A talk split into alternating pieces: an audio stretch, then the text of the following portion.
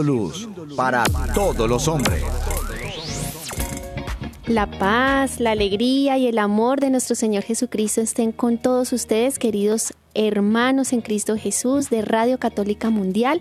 Estamos aquí desde la Arquidiócesis de Cali, en los estudios de esta arquidiócesis. Con mucho cariño, las hermanas comunicadoras eucarísticas del Padre Celestial les acompañamos en este día para que juntos construyamos este programa que va a ser muy, muy especial.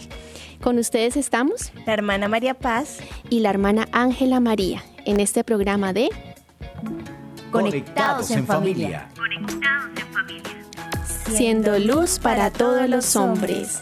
Queremos invitarlos, queridos hermanos, a que participen de este su programa activamente llamando a nuestras líneas telefónicas. Nos pueden llamar desde Estados Unidos al 866-398-6377 y fuera de Estados Unidos al 1205-271-2976. Con sus aportes enriquecen este programa. Pueden llamarnos a dar sus testimonios, sus aportes, sus inquietudes. Estamos aquí dispuestas a resolver toda inquietud. Y bueno, en este momento también eh, queremos prepararnos para empezar con nuestro programa, así que empecemos por lo primero, conectémonos con el cielo. Es hora de comenzar. Estamos conectados. En el nombre del Padre y del Hijo y del Espíritu Santo. Amén. Amén. Amado Padre Celestial, tú que nos has creado con tanto amor, tú que nos has formado con, con, tus propias manos, has soplado tu aliento sobre nosotros para darnos vida, para darnos un alma que es capaz de amar, que es capaz de decidir. Queremos rendirte el homenaje de nuestra vida para darte las gracias por tantas bendiciones, porque día a día podemos comprobar tu amor con cada detalle, con cada cuidado que haces de cada uno de nosotros porque nos vistes, nos vistes de la mejor manera, porque siempre nos provees con tu generosidad, con tu providencia, con tu amor misericordioso. Hoy queremos que tu bendición paternal descienda desde el cielo hasta aquí, hasta la tierra de nuestro corazón, y nos hagas cada día mejores, hijos tuyos muy amados, en los cuales tú te puedas deleitar y sentir contento. Gloria al Padre, al Hijo y al Espíritu Santo. Como era en el principio, ahora y siempre, por los siglos de los siglos. Amén. Tu batería está cargando. No te desconectes. Bueno, queridos hermanos, ahora sí estamos muy contentas. Empezamos entonces nuestro programa. Recordemos que estamos en la temporada llamada Secretos de un Hogar Feliz y esta semana estamos hablando sobre una dura realidad que surge a veces a los interiores de, en los interiores de las familias y es la separación, los divorcios y las nulidades matrimoniales. Todo esto es relacionado con esas dificultades o esos errores que se cometen en el momento de, contraer matrimonio por falta de discernimiento que finalmente pues llevan a una ruptura y esas rupturas pues lastimosamente pues en, primera medida afectan como tal a la pareja, ¿verdad? Pero también a los hijos, que es lo de, pronto lo que más duele, ¿no? Ver cómo los hijos sufren eh, pues estas separaciones, estas rupturas, todos estos daños que se ocasionan entre sus propios padres, que son las personas que ellos más aman en el mundo y hoy hablaremos precisamente de uno de los errores que más comúnmente se cometen al momento de contraer matrimonio, pues al no hacer un buen discernimiento, con el tiempo se ven estos casos al interior de la familia que finalizan eh, pues con el divorcio, con la separación y con muchas eh, dificultades. La buena noticia que la hay porque no, todo, es negativo, sí es que en algunos casos, pues por la gracia de Dios, estas familias logran superar esa dificultad, salen victoriosas y pero esto es después de mucho esfuerzo, mucha entrega, mucho diálogo, mucha oración. Bueno, por eso pues nuestro tema del día se llama yugos desiguales y empecemos entonces con una frase de nuestra espiritualidad. Conéctate con este pensamiento. Si hacemos cosas que conmueven, que hasta las piedras haga llorar, pero que no mueve a la conversión, no sirven. Solo la oración y el ayuno pueden mover el corazón. Bueno, esta frase nos habla de que pues muchas veces se pueden hacer cosas que sí realmente muevan eh, a las personas incluso a llorar porque de pronto es algo muy conmovedor, muy, muy sentimental, ¿cierto? Pero si eso no está impregnado de una de un trasfondo de oración, de ayuno, pues simplemente se va a quedar de pronto en eso, en, de pronto en una predicación que, se escuchó muy bonita, pero que no dio frutos de no conversión. caló en el corazón. Exacto, no caló en el corazón. Entonces, eh, pues démonos a la tarea de que todo lo que hagamos, lo hagamos con una verdadera intención, con una verdadera rectitud de, de poder hacerlo con amor y por amor no solamente con, con, el deseo de quedar bien ante los otros, de sí, de hacer cosas muy bonitas, de pronto muy grandes, eh, de pronto muy importantes a los ojos de los hombres, pero de pronto no a los ojos de Dios.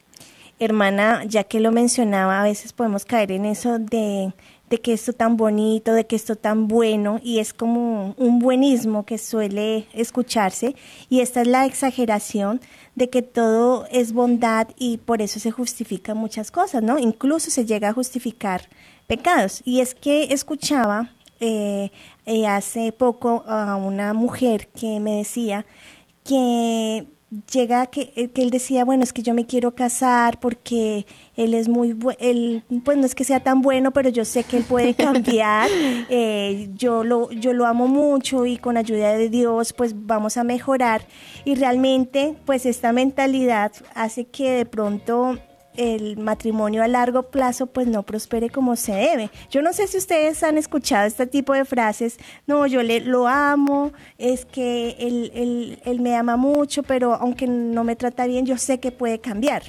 Sí, pues él me pega, él es alcohólico, pero, pero yo sé que él es bueno, en el fondo del corazón es bueno y sí, seguramente que sí, que sí es bueno, pero... Eh, pero pues, hay que tener como, aquí de pronto los sentimientos, eh, no nos debemos dejar llevar por los sentimientos, sino también meterle un poquito de, razón. ¿Cuál será mi futuro si yo eh, estoy dispuesto a casarme con esta persona para toda la vida? Porque el matrimonio es para toda la vida. Entonces, ese, este tipo de, de, pensamientos nos lleva de pronto también a desarrollar el tema de hoy, ¿cierto, hermana? Exactamente. El tema de hoy es yugos desiguales. ¿Por qué le llamamos yugo? Recordemos que en el día de ayer eh, decíamos que eh, los, la pareja como tal se llama cónyuge, ¿sí? ¿Por qué? Porque los, los dos llevan un mismo yugo, ¿sí? Van rumbo para una misma dirección, que es obviamente camino al cielo, formando un hogar. Pero cuando esos yugos son desiguales es porque cada uno va de pronto por un camino diferente. Ese es el tema de hoy. Y por eso también eh, se ve lo que son los matrimonios mixtos, o sea, donde una persona es creyente y el otro no, o puede ser atea o puede ser de, puede ser cristiano, pero no católico, ¿no? Y realmente es necesario, o sea, que tengamos claro esto, porque a veces cuando este tipo de uniones se da, eh, puede llegar a, aunque se tiene que haber un consenso entre las dos personas, un acuerdo, puede llevar a que con el tiempo, con el futuro, eh, empiecen a surgir, surgir esos desacuerdos. Así es, hermana. Y pues vamos a hablar un poquito del tema bíblico para poder también contextualizarnos, ¿no? Es San Pablo justamente en su segunda carta a los Corintios quien advierte de este tipo de relaciones. Pues me impresiona, me impresiona Pablo y me impresiona la Sagrada Escritura cómo eh, habla de todos los temas, ¿no? De todos los temas que, eh, competen al ser humano, ¿no? Dice que eh, él va a hacer una advertencia muy clara a, todas estas parejas, ¿no? Pero antes de leerles eh, la cita bíblica, el contexto en el, que, en el que se da estas palabras de San Pablo es porque, bueno, los Corintios es un lugar de comercio donde llegaba mucha gente, donde había demasiadas creencias, eh, gentes venida de todas partes, muchas culturas, muchas modas, ¿sí? Entonces había como una mezcolanza de muchas cosas. Y por eso entonces Pablo les empieza a dar unos consejos respecto pues a su comportamiento, ¿no? Y eh, antes de eso les dice con mucho cariño de padre, abran su corazón, pues les hablo como a hijos amados. Entiéndase con esto que Pablo les hace esa advertencia por amor, no porque quiera regañarlos, porque sí, lo hace por amor y por sabia prudencia, porque no quiere que sus hijos se tropiecen y se golpeen. Ahora sí, hermana María Paz, ¿cuál es esa cita? Bueno, esta cita la encontramos en la segunda carta a los Corintios, en el capítulo 6, versículos 14 al 17. Escuche con atención porque es supremamente clara. No se emparejen con los que no creen, porque ¿Qué tienen en común la justicia con la iniquidad? ¿O la luz con las tinieblas?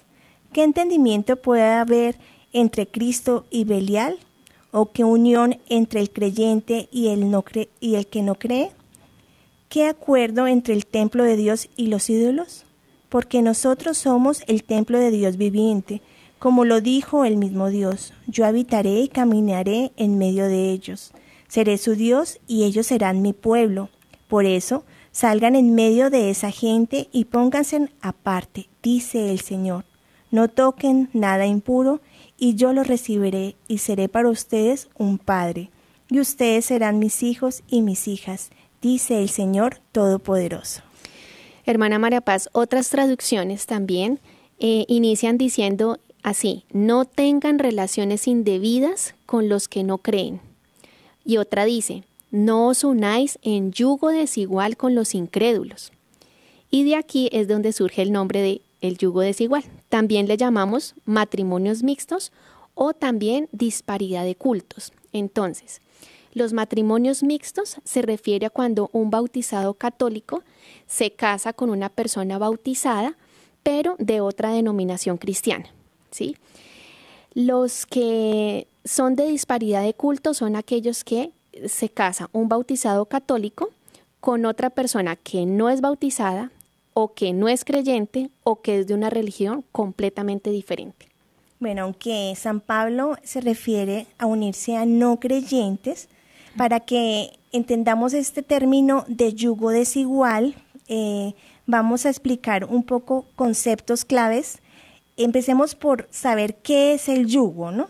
El yugo era una antigua manera de arar la tierra. El doctor ayer, Hernán Lano, nos explicaba que el yugo antiguamente lo utilizaban para arar la tierra y se utilizaba con dos bueyes o toros que teniendo ciertas similitudes en tamaño y proporción y fuerza los unían con un yugo, es decir, era como un madero y este madero se arrastraba con una gran punta metálica que iba abriendo la tierra. A esto se le llama un surco. Y en ese surco es donde se colocaba la semilla. Entonces los dos bueyes tenían que arar. Si uno hacía la fuerza y el otro no, no funcionaba. Exactamente. Entonces ahí uno comprende ese lenguaje que utilizaba San Pablo, el de los yugos desiguales.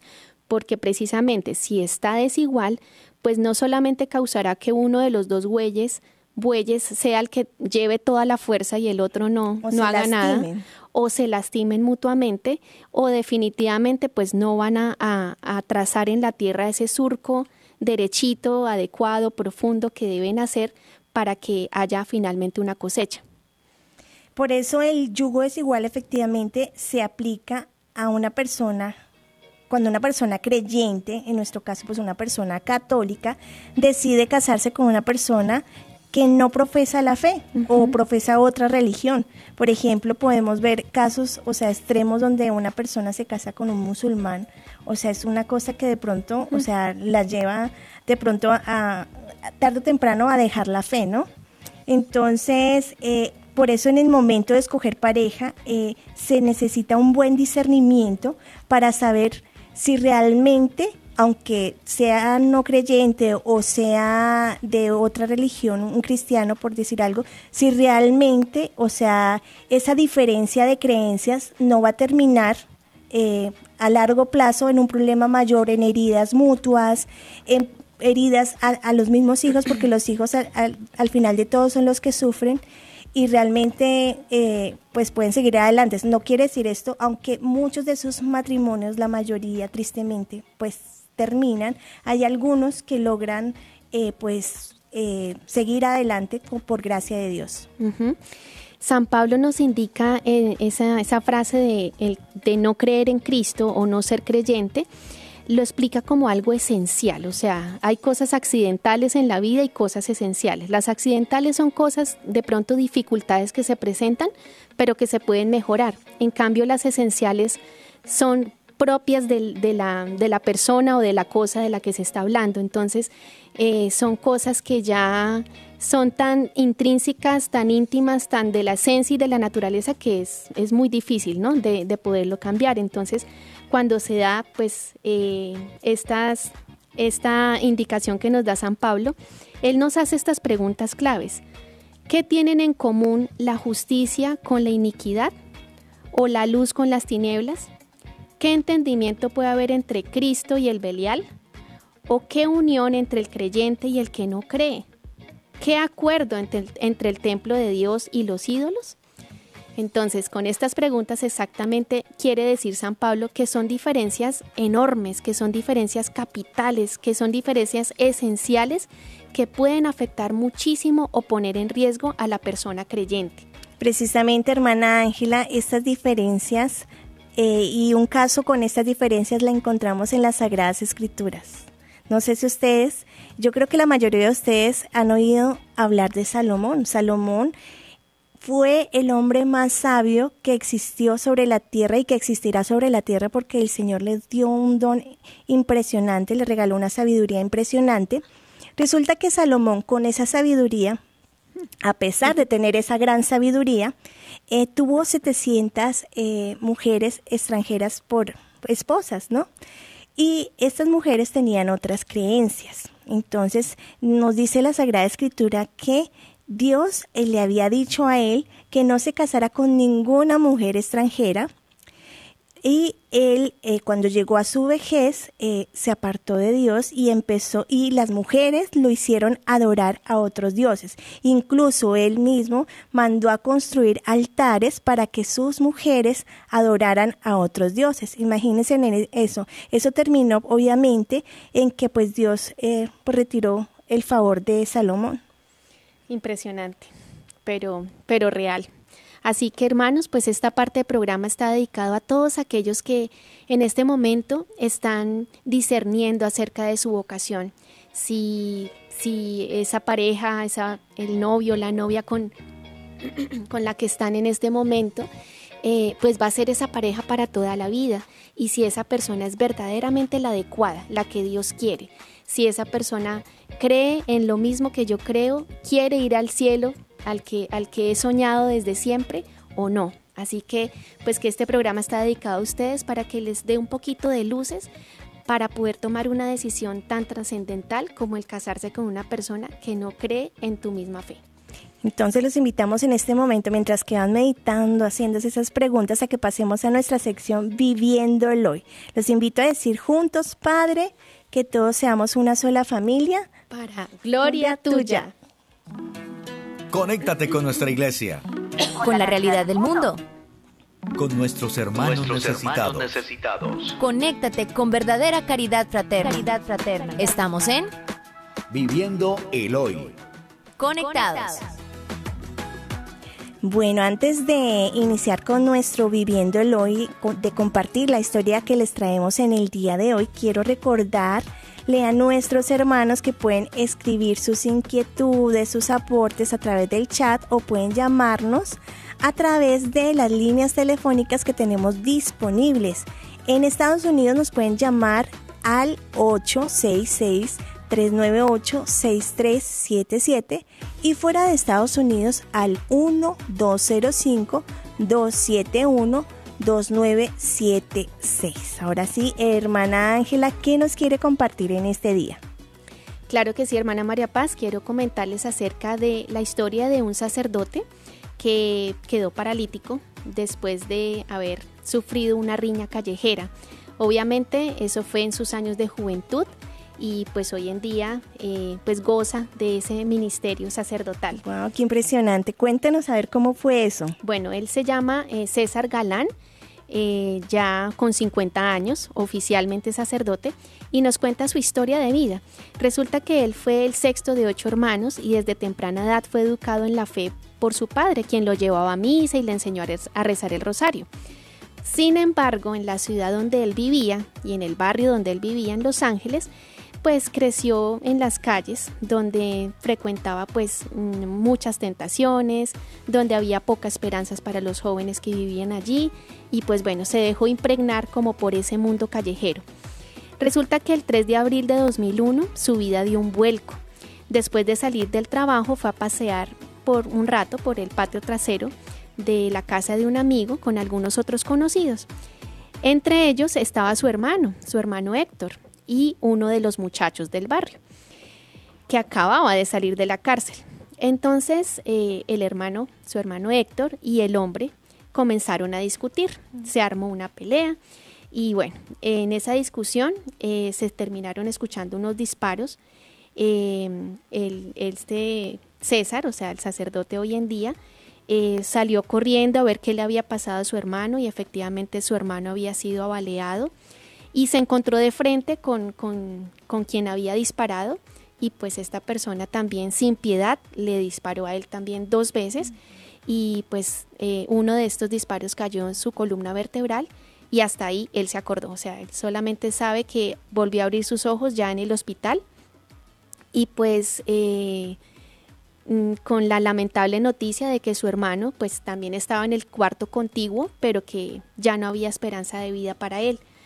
Eh, sin embargo, pues el capellán de ese hospital eh, lo asistió al hermano, a César, hoy sacerdote, lo asistió y le dijo, yo quiero llevarte al cuarto de tu hermano, yo quiero que, te encuentres con él. Y bueno, pues lo llevó con toda la dificultad del mundo, lo llevó a la, siguiente habitación y eh, este, este padre hoy en día, el padre César, dice que no lo dijo en voz alta, pero lo dijo en su interior a su hermano. Ya sabes, este no es el final. Un día cerraré los ojos y cuando los abra sé que estarás allí. Serás el primero en saludarme. Así que esa fue como su, despedida a su hermano que ya estaba agonizando. Y en ese momento de dificultad, de dolor, de estar también él al borde de la muerte, pues siente ese toque de Dios, ese toque de Dios que lo llamaba pues a un proceso de rendición, le llama él. Es decir, cuando ya uno se rinde ante Dios y, ya quiere dejar como todas esas cosas vacías y, mundanas que no conllevan a nada. Y pues sí, se rindió ante Dios y no solamente ante abrirle su corazón para darle ese espacio a Dios en su vida, sino sobre todo entregarle toda su vida a través de ese sí que dio en el altar, porque hizo sus votos eh, el 3 de junio de 2023. Así que de eso ya han pasado eh, perdón, eh, dos años después ingresó al seminario y el 3 de junio de 2023 se convirtió en sacerdote. O sea, estamos hablando de hace muy, muy poquito. Así que, bueno, esa es la historia de hoy, hermana. Qué impresionante, me, impacta cómo Dios eh, no es que mande cosas malas a los hombres, sino que permite que suceden ciertas circunstancias para llamarnos y acercarnos a cada uno y a este padre lo llamó en medio del dolor y de la dificultad, porque no solo era la pérdida de un ser querido, sino también era saber su situación física, ¿no? Del estar paralítico de por vida. No se limitó, o sea, esa limitación física no lo paralizó en su vida, al contrario. Lo hizo caminar en la fe, impresionante. Entonces la invitación en este Viviéndolo hoy, hermano, si estás pasando por alguna dificultad en este momento, si hay algo que tú crees que no lo vas a lograr superar, que la cruz te pesa demasiado, bien sea un problema familiar, una situación económica difícil, en fin, una enfermedad, no le preguntes a Dios, Señor, ¿por qué? O sea, ¿por qué a mí o por qué me está pasando eso? No. Lo que tienes que hacer es mirar y orarle al Señor y decir, bueno Señor, ¿para qué estás permitiendo esto en mi vida? Y cuestionate también, ¿será que me he alejado de Dios? ¿Será que me he equivocado en algo? ¿Será que es una oportunidad que el Señor me está dando para poder rectificar mi camino y poder seguir? Y si de pronto sí estás en el buen camino y estás pegado de, de, la mano de Dios, de pronto el Señor te está dando una oportunidad a través de este sufrimiento para que tú puedas ayudar a otros hermanos ofreciendo esa dificultad que tienes y uniéndole a la pasión de Cristo para que otros también alcancen la fe. Todo tiene un propósito, hermanos, y si está pasando esto en tu vida es porque el Señor va a sacar grandes cosas con eso. Bueno, hermana Ángel, es momento de saludar a quienes se conectan con nosotros a través de nuestras redes sociales. Claro que sí, hermana María Paz. Queremos saludar con todo el cariño en, nuestra cuenta de Facebook a Katy, a Balbina, a Alejandra, a Araceli, también saludamos a Lorena, a Meli, a Eddie, a Wilder y a Francisca. Y también en el canal de EWTN en YouTube saludamos a María, a Ofelia y a Justina y les damos de verdad gracias por estar aquí y por querer eh, compartir la fe con nosotros. También saludamos a quienes nos escriben desde nuestra red de eh, YouTube comunicadora. Saludamos a José, a Ginette, a Blanca, a, en fin, a todos los que están conectados, a Gerarda, a Yolanda, a William, Lugeria, Deyanira, Gonzalo, Ricardo, en fin, a todos y cada uno, mil, mil gracias por estar conectados con nosotros. También presentaremos ante los pies de Jesús Eucaristía estas intenciones que colocan eh, en nuestras redes sociales. Tengan presente que nosotros intercederemos por ellas. Hermana Ángela, aprovechando nuestro viviendo el hoy y que ya nos están escribiendo, pues surge ya aquí una pregunta. Nos dice Blanca, un tío de ella estuvo casado por la iglesia, pero algo pasó y creo que anuló el matrimonio y se volvió a casar por la iglesia. Ella pregunta si es válido su matrimonio. El segundo es válido porque el primero fue anulado, entonces es válido. Si la iglesia dio ese fallo de nulo, es totalmente válido porque recordemos, hermanos, que habíamos hablado que cuando un matrimonio se declara nulo, quiere decir que no hubo ese vínculo de unión entre los esposos. Entonces, nunca existió el primer matrimonio y al casarse por segunda vez, pero en realidad era por primera vez porque el primero no existió, pues es totalmente válido. Bueno, entonces hasta aquí nuestro Viviendo el Hoy. Seguimos conectados. Seguimos conectados.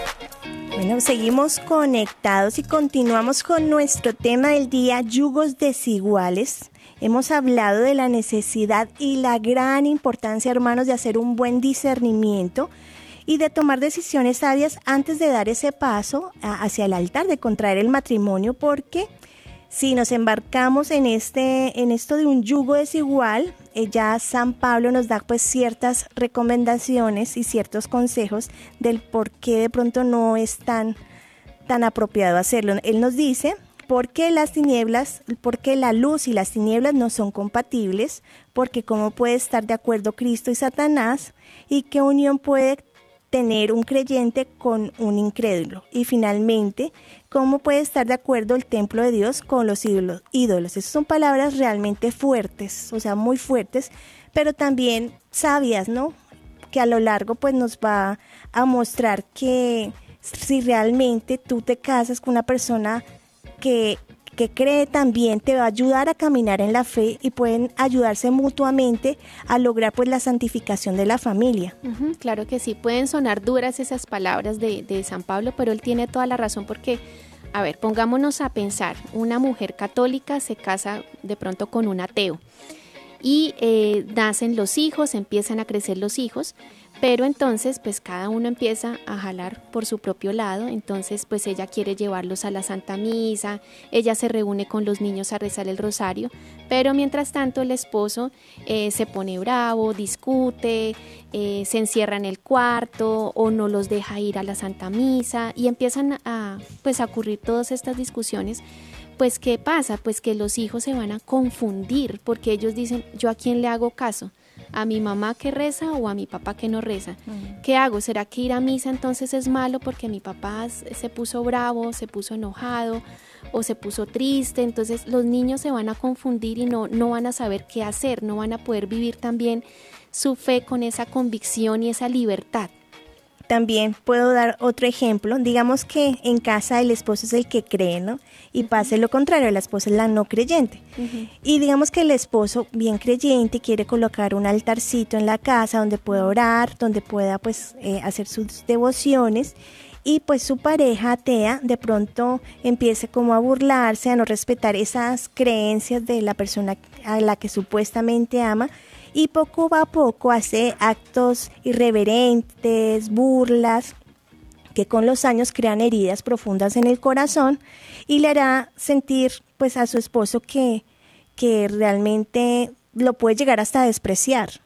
Mm, y, tremendo, hermana, porque bueno, eso es en caso de, de, de, pronto de un católico o católica con un ateo, ¿sí? ¿sí? O con de otra denominación cristiana, pero cuando ya es de otra religión totalmente diferente. O sea, imagínese casarse de pronto con un budista, un hinduista, un musulmán, donde las diferencias son radicales, enormes, pues entonces eh, ya de pronto la discusión pasa a un plano mayor y ya de pronto pueden haber de pronto blasfemias, ¿cierto? De pronto que el esposo quiera romper la imagen del Sagrado Corazón de Jesús o quiera eh, simplemente aborrecer lo que ella hace, sí, o sea, ya se, se pasa pues como ya al plano también de la violencia em, y, de, y de blasfemar, sí, de, de, de ir en contra de todo lo que de, de, todo lo que la fe católica pues, pues conlleva. Entonces, todas esas son divisiones de esencia que van a afectar sí o sí eh, la unión de, de, esta pareja y obviamente no solamente a los niños, sino también a todo el entorno, porque eso afecta a la suegra, eso afecta a la tía, eso afecta al vecino, o sea, es, es realmente difícil llevar este tipo de matrimonios. Por eso hay que pensarlo muy bien, hay que discernirlo muy bien. Pero también, como lo hemos repetido en este programa, hay casos donde lo han podido manejar y han podido ser felices y han podido llegar a la santidad. Bueno, ah, por eso es necesario un discernimiento de la mano del Señor. Bueno, todos los consejos que hemos dado anteriormente eh, son más enfocados a las personas que de pronto no se han casado y que están en ese discernimiento de si realmente me conviene pues la persona con la que yo planeo eh, casarme, ¿no? Pero muchas personas se pueden preguntar, bueno, ¿y si ya existe un matrimonio? ¿Y si ya hay ese tipo de problemas? O sea, ¿qué se puede hacer?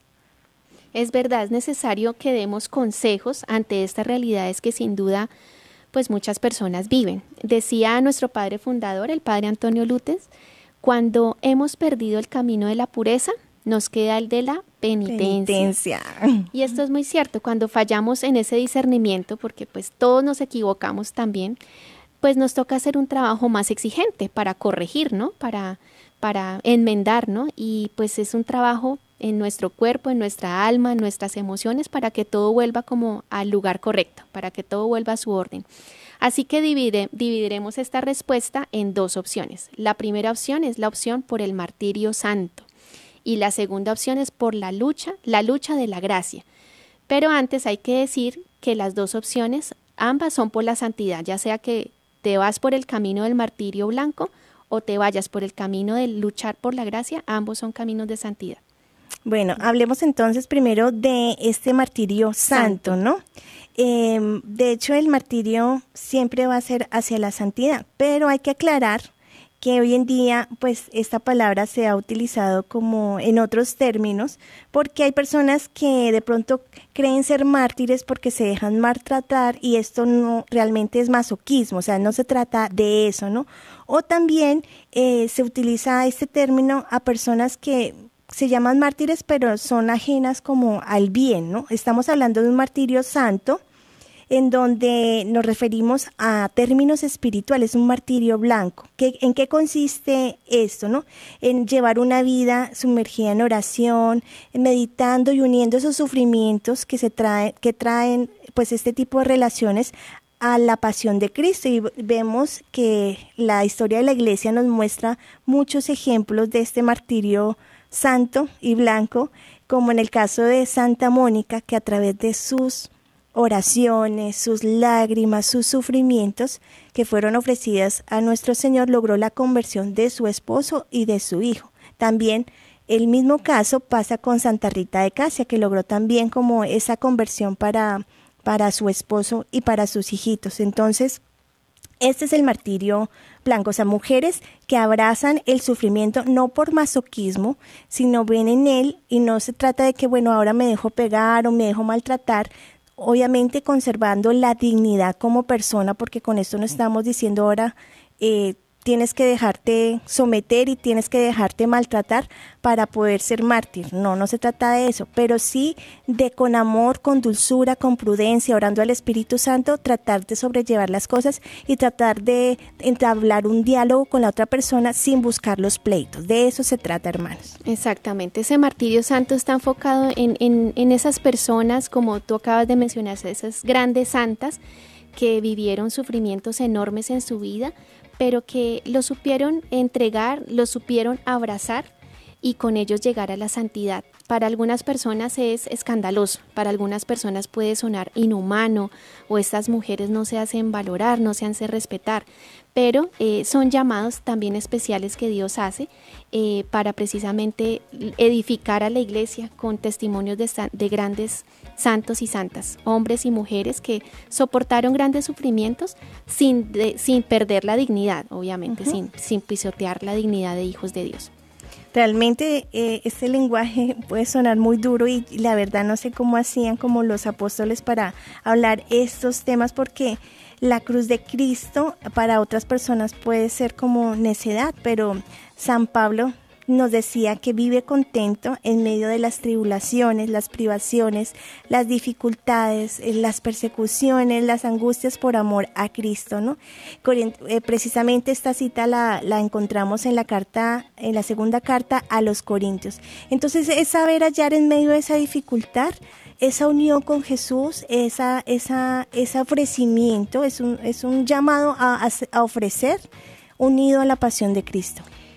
Así que terminemos esta primera opción del martirio santo, ¿sí? Diciendo que este tipo de sufrimientos eh, se sabe que son de Dios. ¿Y cómo se saben? Porque una mujer o un hombre dirá, mire, estoy sufriendo tanto con este matrimonio mixto, por ejemplo, estoy sufriendo tanto que no sé qué hacer. Entonces, eh, no sé si perseverar o ya, o ya terminar, ¿no? Entonces, eh, una palabra clave es, si ese sufrimiento lo llevas en paz, a lo mejor eres capaz de soportarlo y de llevarlo hasta el final. Pero si te roba la paz y si te si caes en amargura, si te está quitando la alegría de vivir, pues es mejor terminarlo. Yo también creo que otro punto para discernir esto es mirar si de pronto tu pareja te está llevando o te está obligando a hacer actos contrarios a la fe, ¿no? Cuando te, te está llevando, por, por ejemplo, en el caso de Salomón, que lo fue desviando, desviando hasta que empezó a adorar a otros dioses. O sea, cuando toca puntos tan claros como la fe, la moral, es ahí donde tú tienes que llegar a discernir y decir, no, esto va realmente a hacer que yo pierda la vida de gracia, va también a hacer perder la fe y las creencias de mis hijos, y entonces ahí hay que discernir claramente. Y poner en riesgo la salvación. Exactamente. Bueno, entonces, eh, ¿qué les parece si en este momento eh, vamos a una pausa musical, pero antes digamos todos, Padre, que, todos te conozcan y te amen.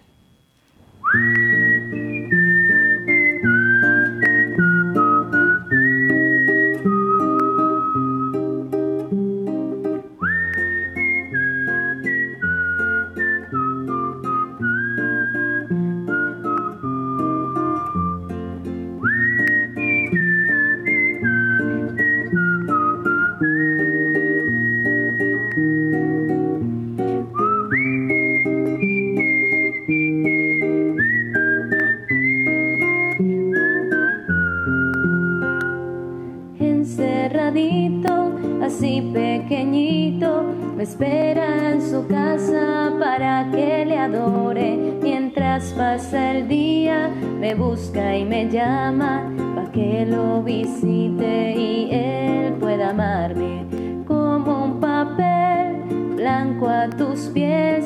Te rindo mi vida para que escribas en renglones torcidos. Sabrás bien qué hacer divina marque ni tu querer. Te doy lo que tengo en mi corazón, mis miedos, alegrías, también mi dolor. Nada puedo hacer separada de ti. Yo soy el sarmiento que sostiene tu vida.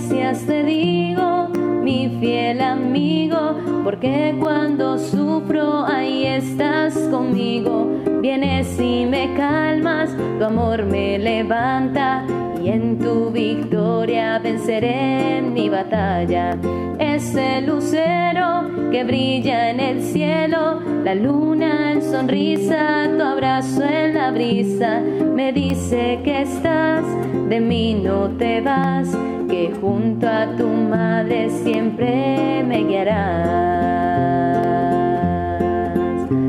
Te doy lo que tengo en mi corazón, mis miedos, alegrías, también mi dolor. Nada puedo hacer separada de ti.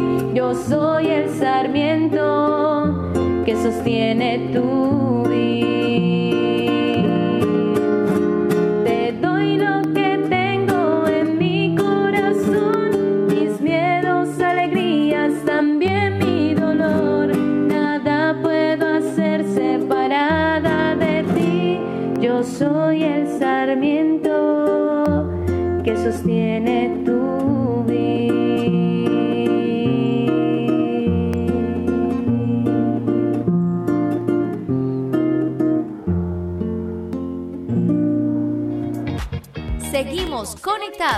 Seguimos conectados. Seguimos conectados. acabamos de escuchar la canción El Sarmiento y estamos hablando en el día de hoy sobre yugos desiguales. Hemos hablado que los yugos desiguales son esos matrimonios mixtos que pueden haber entre un entre personas de otra religión, un cristiano y un católico, y también eh, matrimonios que puede haber entre un creyente y un no creyente, ¿no? Hemos hablado de dos opciones o dos caminos ante esas dificultades que surgen en, en estos hogares. Y el primer camino que hablamos es el martirio eh, santo, y vamos a hablar ahorita de esta segunda opción eh, para poder resolver de pronto estas inconvenientes que se dan al interior del hogar. Bueno, la segunda opción la hemos llamado luchar por la gracia es decir, cuando se toma la decisión de una separación con el compromiso, escuchen bien, con el compromiso de no unirse a otra persona porque ya hay un vínculo o eh, mirar y estudiar si hay un caso de nulidad en, en ese caso, valga la redundancia, ¿no? Entonces, es también este caso también requiere un discernimiento, requiere también un acompañamiento espiritual para poder ver si realmente es la mejor opción tanto para la pareja, para las, las dos, la pareja o para los hijos, porque siempre toca mirar en bien de los hijos, porque como lo veníamos hablando, cuando los hijos crecen en un hogar donde hay dificultad, donde hay peleas, pleitos, todas estas heridas emocionales repercuten sí o sí en los hijos. Y estas heridas, queridos hermanos, se hacen profundas y salen a la luz cuando crecen, porque empieza se empieza a notar en ellos en rebeldía, en comportamientos para que porque han tenido como esas carencias afectivas.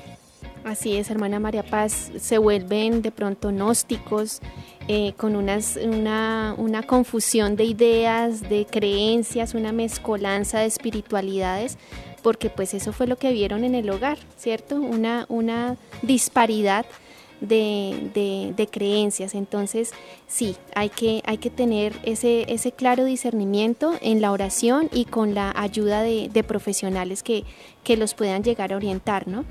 Eh, y bueno, cuando ya están esos, esos casos ya irreconciliables, ya de que definitivamente la persona ve que sí, que se, ya está puesta en riesgo hasta su propia fe, pues hay ya que pensar y tomar una decisión que puede ser las que hemos visto a lo largo de los programas en esta semana. Pensar tal vez en una separación temporal o pensar tal vez en una, una separación ya perpetua. En ambos casos, recordemos, eh, sin, sin... Respetando el vínculo. Respetando el vínculo, sin querer pues casarse de nuevo porque no se podría. O, como decía María Paz, revisar si, hay, si cabe la posibilidad de un proceso eh, de nulidad matrimonial. Pero entonces ya cuando tú ves que ya esto no tiene vuelta atrás, que ya no hay forma de negociar y de conciliar, ya es mejor tomar una decisión y actuar en favor de los hijos y también de la propia fe. Me parece hermoso saber que Dios tiene mil, caminos para un alma, ¿no? A pesar de pronto de nuestras equivocaciones, porque no es Dios el que nos manda o nos obliga a casarnos, sino nosotros tomamos la decisión y nosotros mismos somos los que nos equivocamos. Él sale al encuentro para levantarnos y nos brinda como alternativas para que nosotros podamos eh, levantarnos, sanarnos y poder llevar una vida en gracia en su compañía.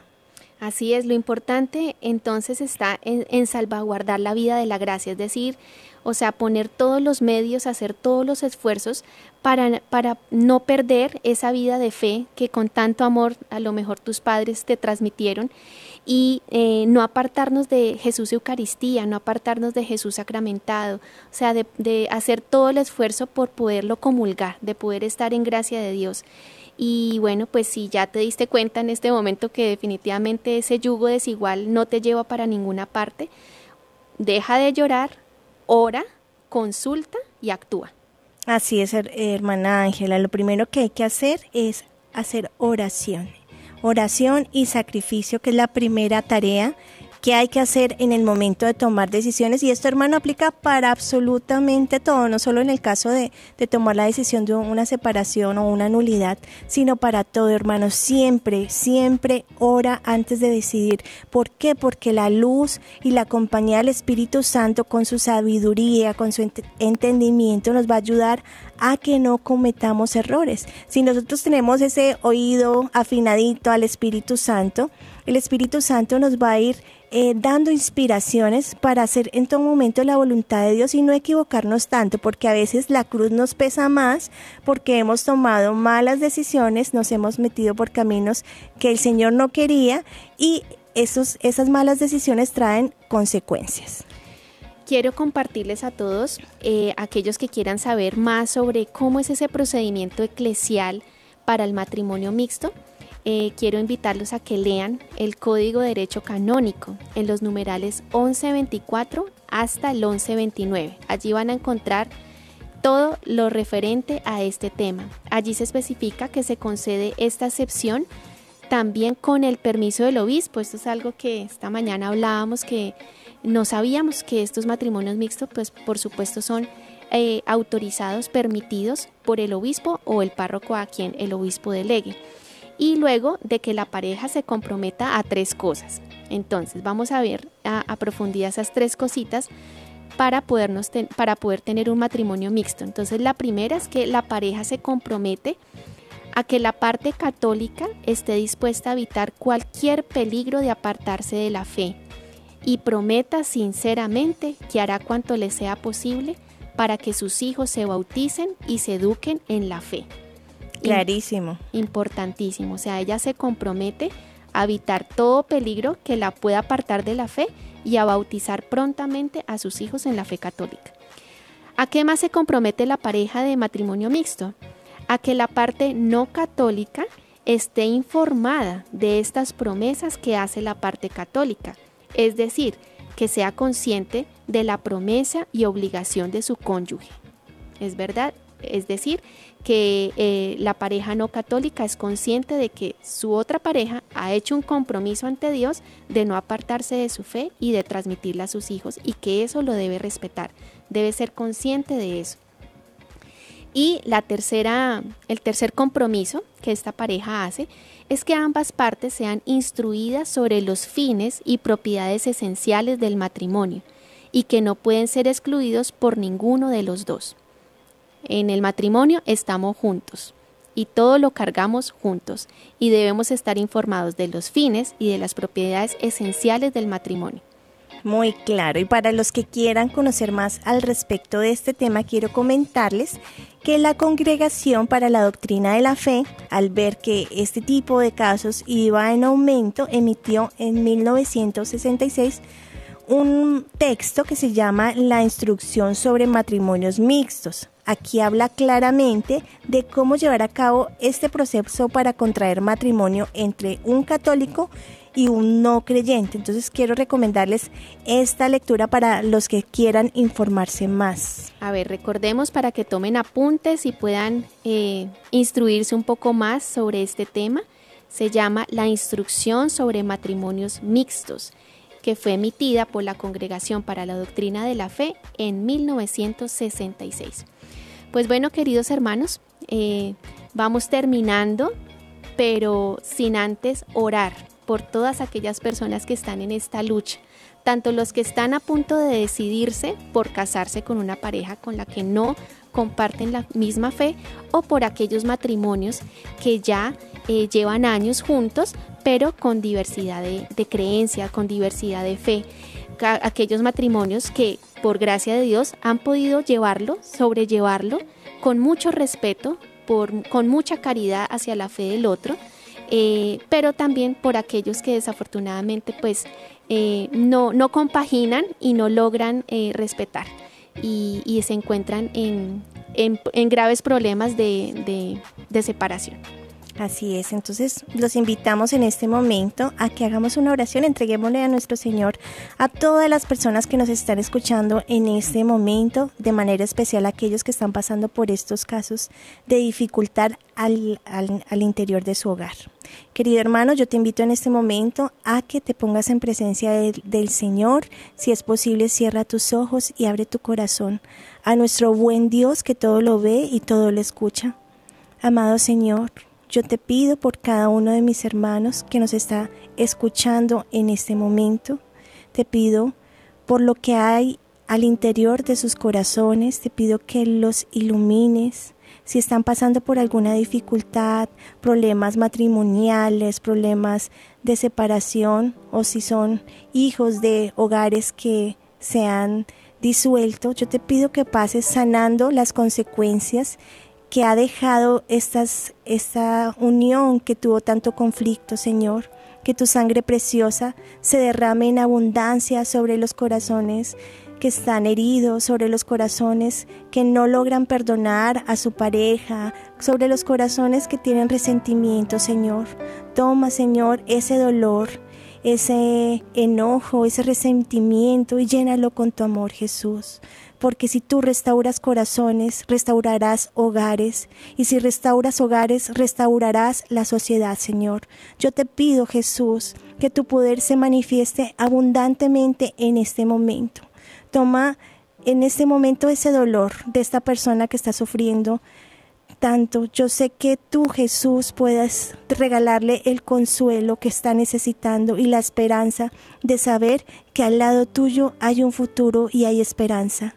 Amado Jesús, te damos gracias por la oportunidad que nos das para evangelizar a través de este medio de comunicación, de llegar a muchos hogares, a muchos a muchas personas y saber que tú puedes con tu mensaje puedes restaurar corazones para que todos podamos algún día conocerte y amarte cada vez más.